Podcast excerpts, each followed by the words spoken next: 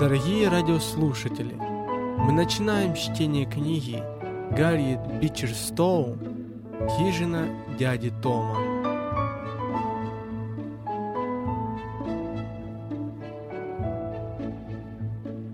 Суровый февральский день склоняется к вечеру. В маленьком городке П в штате Кентаки два джентльмена сидели в уютной столовой за бокалом вина. Они были одни – Сдвинув поближе стулья, джентльмены углубили серьезный деловой разговор.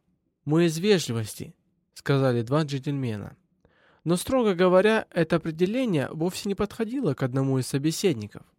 Это был невысокий, коренастый человек с грубыми, маловыразительными чертами лица.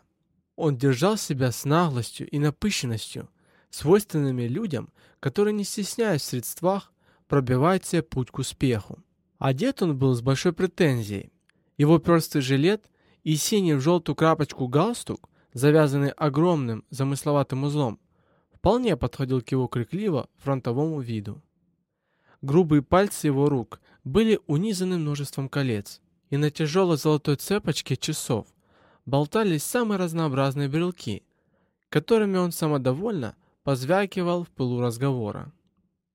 Речь его отнюдь не соответствовала правилам грамматики. Издабривал он ее время от времени такими красочными проклятиями, которые при всем моем стремлении к наибольшей правдивости не могу здесь привести.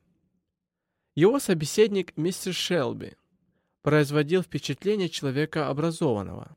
Вся окружающая обстановка свидетельствовала об обеспеченности и даже значительном материальном благополучии.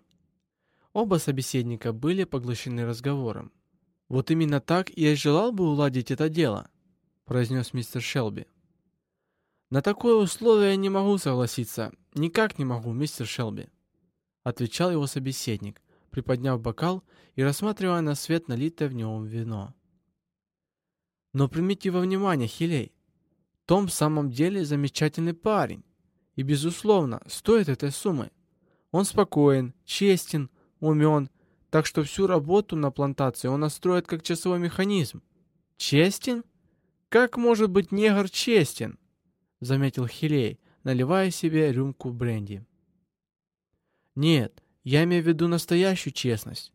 Том хороший, работящий, разумный и благочестивый человек.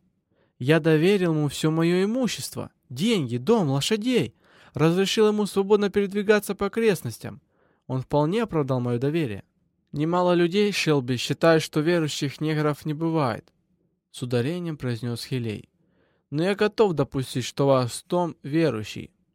Последняя партия, которую я пригнал в Орлеан, был один. Стоило послушать, как эта скотина молилась. Лучше всякой проповеди.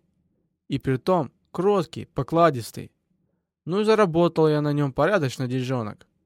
Я приобрел его на аукционе, продавалось имущество несостоятельного должника, и достался он мне чуть не даром. Я получил на нем 600 долларов чистой прибыли. О да, благочестие у негра вещь ценная. Разумеется, если товар не поддельный. Что касается Тома, его благочестие и преданность товар. Во всяком случае, не поддельный, промолвил мистер Шелби.